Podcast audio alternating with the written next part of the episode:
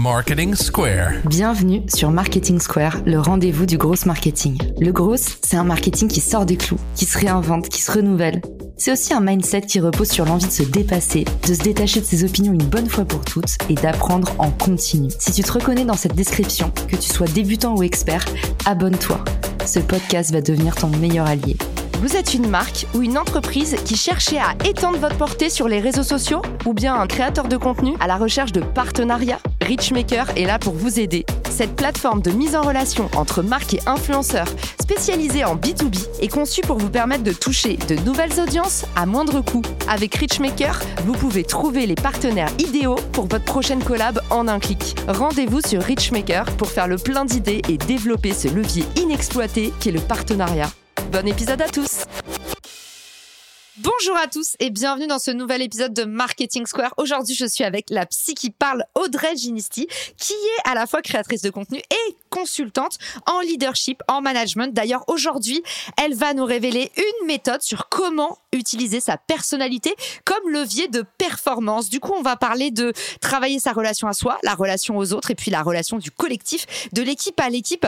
Audrey, bienvenue dans le podcast. Merci beaucoup Caroline, ça me fait très plaisir d'être ici. Plaisir partagé. En plus, c'est un sujet hyper original. Est-ce que tu peux nous raconter avec tes mots les bénéfices de la méthode que tu vas nous dérouler aujourd'hui? Alors en fait, c'est très simple. Moi, euh, j'accompagne beaucoup euh, d'entreprises, notamment des CEO de start-up, à passer cette phase d'hypercroissance qui est pas toujours évidente.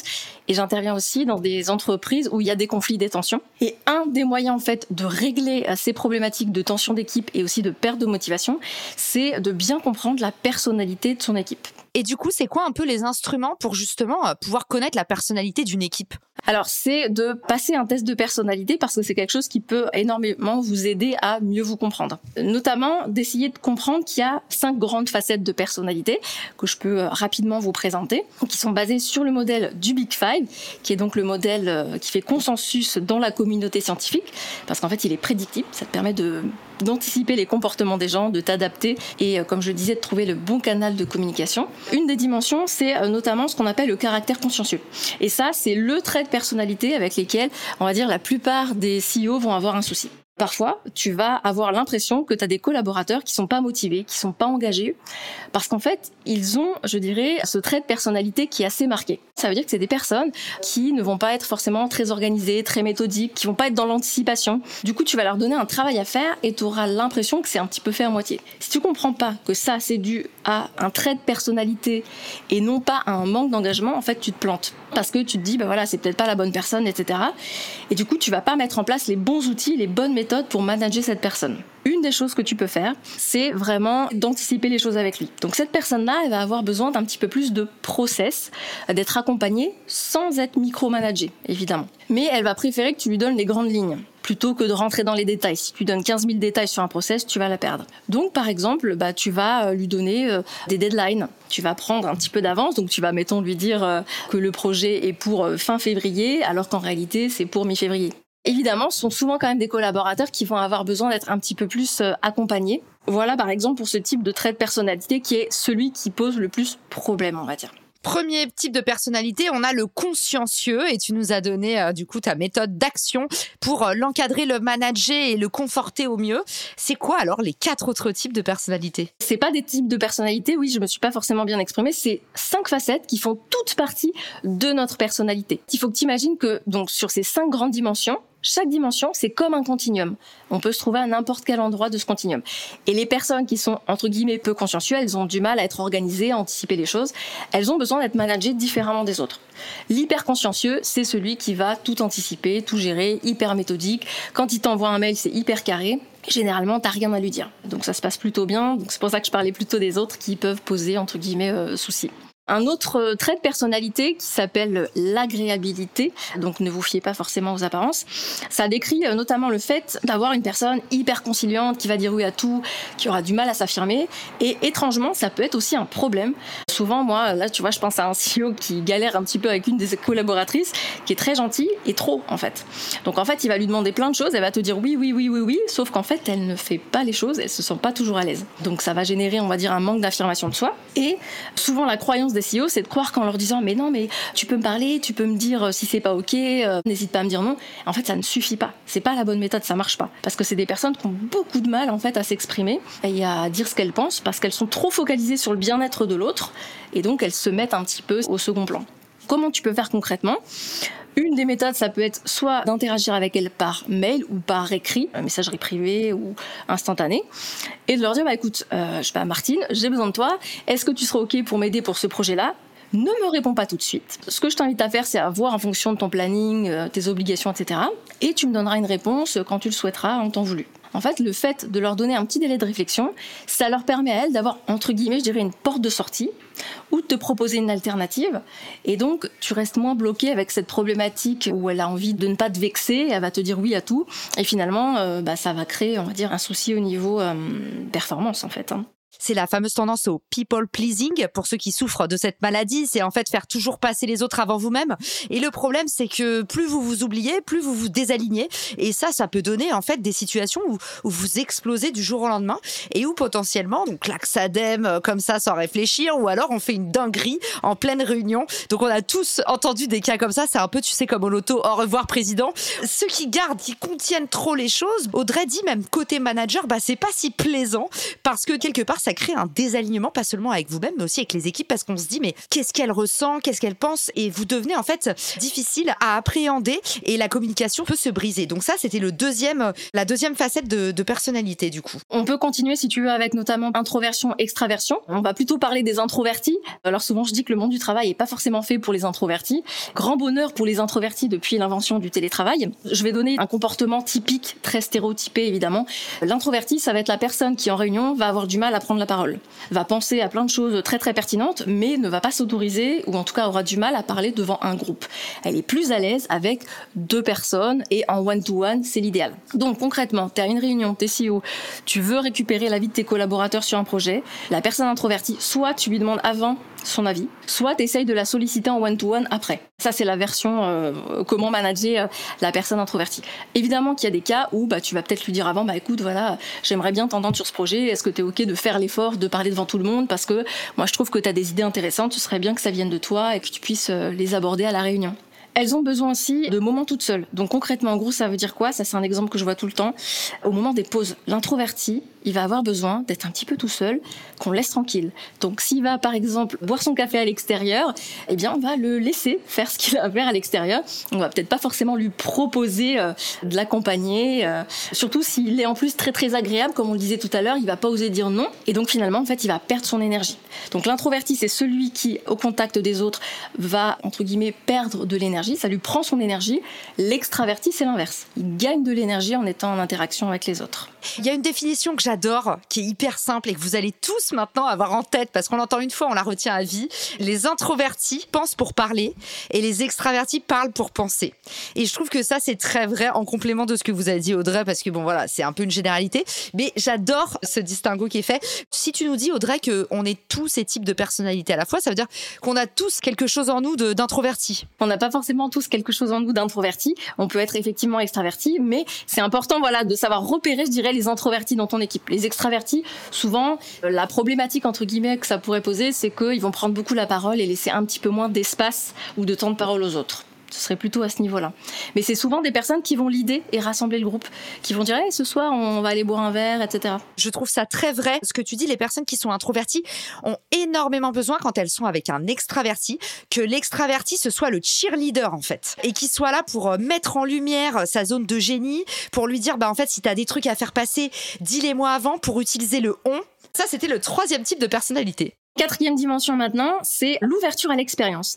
Pour vous donner une image mentale concrète de ces personnes, ça va être des gens qui sont toujours partants pour euh, essayer des choses nouvelles, qui vont avoir tendance à faire beaucoup de voyages, qui vont s'ennuyer en fait dans la monotonie, qui n'aiment pas la routine. Si tu as des personnes comme ça dans ton équipe et que tu les mets sur des postes hyper routiniers, hyper opérationnels, mais avec toujours les mêmes choses à faire, clairement en fait tu vas les démotiver. Donc la question qu'on me pose souvent c'est comment euh, motiver son équipe en fait, la vraie question, c'est comment ne pas démotiver son équipe. Et c'est pour ça qu'en comprenant les traits de personnalité ou les personnalités de ton équipe, ben, en fait, tu vas savoir comment les driver. Donc, si tu as un, hyper ouvert, ben, effectivement, il n'aura pas peur de prendre des risques, de prendre des initiatives embarque-les avec toi quand tu dois brainstormer. Ne prends pas par exemple la personne qui, à l'inverse, va être plus dans ses routines, qui va être rassurée par le fait de faire un petit peu la même chose tout le temps, etc. Elle va pas forcément être créative. Celui qui est très ouvert aura ce côté aussi un petit peu plus euh, créatif. Euh, tu vas pouvoir l'embarquer avec toi en tout cas euh, pour toutes ces choses-là. Et comment on fait pour qu'il s'ennuie pas celui-là? Parce qu'en général, ça va un petit peu avec. Tout simplement, tu as des feedbacks réguliers avec tes collaborateurs et donc tu lui demandes comment il se sent, est-ce qu'il a des besoins en formation, est-ce qu'il veut monter en compétences et tu l'accompagnes là-dessus. Après ça, on le fait un petit peu avec tous, j'imagine, parce que du coup, c'est pareil, tout ce qui est euh, tempérament un petit peu taiseux, il faut beaucoup faire du suivi individuel, du feedback. Comment tu fais, toi, Audrey, dans le cadre de l'entreprise? C'est quoi tes outils préférés? Est-ce qu'on utilise les fameux formulaires de satisfaction anonymes? Est-ce qu'on fait des points en one-to-one? Est-ce qu'on privilégie des moments de team building pour euh, justement créer du discours en dehors du cadre un peu euh, rigide de l'entreprise. C'est quoi un peu tes hacks? Alors, s'il y avait deux choses à retenir, c'est le one-to-one, parce que celui-ci, il marche avec tout le monde, les introvertis ou les extravertis, et que là, tu récupères vraiment de l'information, et en plus, tu crées un lien de confiance avec ton équipe, avec ton collaborateur de façon privilégiée. Donc, c'est aussi une forme de reconnaissance que tu lui donnes à ce moment-là. Le deuxième, c'est tout bêtement, j'ai envie de dire, les moments à la machine à café. Les moments informels sont hyper importants et je dirais même plus importants parfois que les moments de team building extérieur un petit peu artificiels. En tout cas, c'est vécu comme ça des fois par des équipes que j'accompagne avec ce moment de ah c'est en dehors de l'entreprise quand on va faire euh, tous ensemble une activité euh, sportive ou autre qu'on redevient une équipe. Non non non, en fait, ce que tu veux c'est qu'ils soient une équipe surtout au travail, qu'ils s'entendent bien certes, mais qu'ils arrivent à bien bosser ensemble à ce moment-là. Et c'est dans tous ces petits moments informels qu'en fait tu vas apprendre à connaître ton collègue, que tu vas te rendre compte qu'en fait quand il t'a répondu au mail de manière un petit peu assez sèche, en fait c'était pas contre toi, c'est juste qu'il était pressé et donc il a moins mis les formes et petit à petit tu vas mieux comprendre la personnalité, euh, leur manière de réagir, de fonctionner, leur mode d'emploi en fait, tu vas connaître leur mode d'emploi et du coup il y a moins de conflits, plus de compréhension, plus de communication et effectivement meilleure performance. Tu nous as convaincus Audrey et on est déjà à la cinquième facette de personnalité. La dernière, c'est la facette, je dirais, un petit peu plus, qui s'appelle la stabilité émotionnelle. Et on va choisir les personnes un peu plus anxieuses. Je donne toujours un, stéréotype, on va dire. La personne anxieuse, c'est celle, évidemment, que tu vas devoir accompagner de manière un petit peu différente des autres. Pour donner une image mentale concrète, c'est celle qui va avoir besoin d'être rassurée, qui euh, a besoin, en fait, d'être un petit peu plus souvent en interaction avec toi, avec son manager, avec son responsable. Il va falloir anticiper les choses parce qu'elles ont besoin de savoir les choses à l'avance. Tu vas les perdre, en fait, si tu ne leur donnes pas assez de reconnaissance et de feedback. Elles ont besoin de savoir qu'elles sont sur la bonne euh, lignée ou en tout cas la bonne euh, trajectoire. Par contre, elles ont un côté positif, c'est qu'elles savent anticiper le négatif. Donc si tu as besoin, tu fais une réunion, tu dis OK, qu'est-ce qui pourrait euh, ne pas marcher dans ce projet? Tu fais appel à cette personne-là, impeccable, elle va te trouver tous les points négatifs. Et évidemment, on va avoir à l'opposé la personne entre guillemets zen. Et cette personne-là, tu peux l'utiliser, je dis souvent comme thérapeute. C'est quelqu'un qui va apaiser en fait les tensions à son contact. Tu as l'impression qu'il n'y a jamais vraiment de problème. Mais peut-être que parfois, il va falloir euh, lui expliquer les choses de manière un petit peu plus précise parce que tu auras l'impression qu'elle ne comprend pas que là, il y a un souci dans l'entreprise et qu'il va falloir s'activer. J'adore parce que tu viens de décrire la personnalité de mon père qui, genre, nous fait partir à l'aéroport 24 heures à l'avance. Et euh, à chaque fois que je choisis une destination, c'est genre, comme par hasard, là où il y a le taux de criminalité le plus élevé dans le monde. Et c'est vrai qu'à côté de ça, ce qui est génial, c'est que le moment où le pire arrive, en cas de pépin, mon père, bah, c'est le gars sûr, quoi. C'est-à-dire qu'il a déjà tellement penser au scénario catastrophe que s'il y a une catastrophe, il est over préparé. C'est sa zone de génie. Et Audrey, du coup, qu'est-ce que tu en penses de ces cinq facettes de personnalité? Est-ce qu'elles cohabitent toutes bien ensemble? Comment est-ce qu'on fait quand on est un manager et qu'on a genre cinq personnes avec ces cinq facettes de personnalité? En fait, comment on fait quand on doit faire des prises de parole communes, ce genre de choses? Comment tu les gères? La première chose, c'est effectivement d'être à l'écoute de ton équipe. C'est un petit peu bateau ce que je viens de dire, mais c'est pas si évident que ça.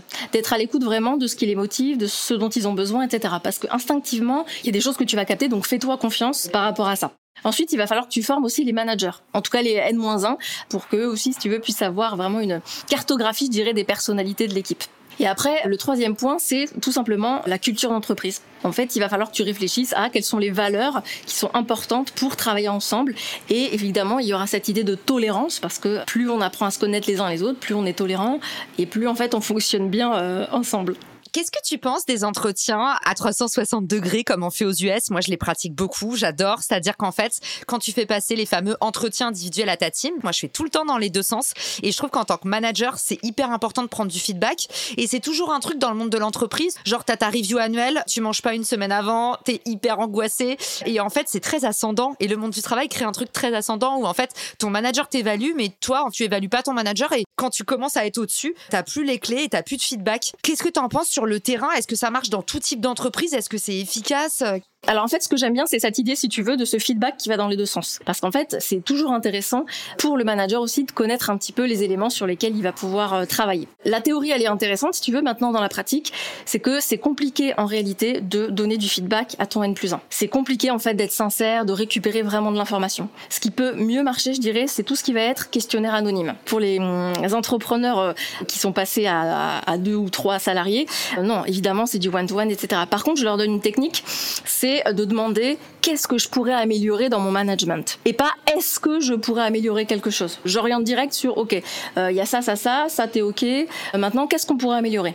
Ce qui est intéressant pour la partie feedback, c'est de créer ça par semaine pour casser justement le côté trop cérémonieux et en fait essayer de transformer ça en template mad, sad, glad. C'est genre quels sont les trucs qui m'ont plu, quels sont les trucs en fait où cette semaine j'ai eu des points de frustration?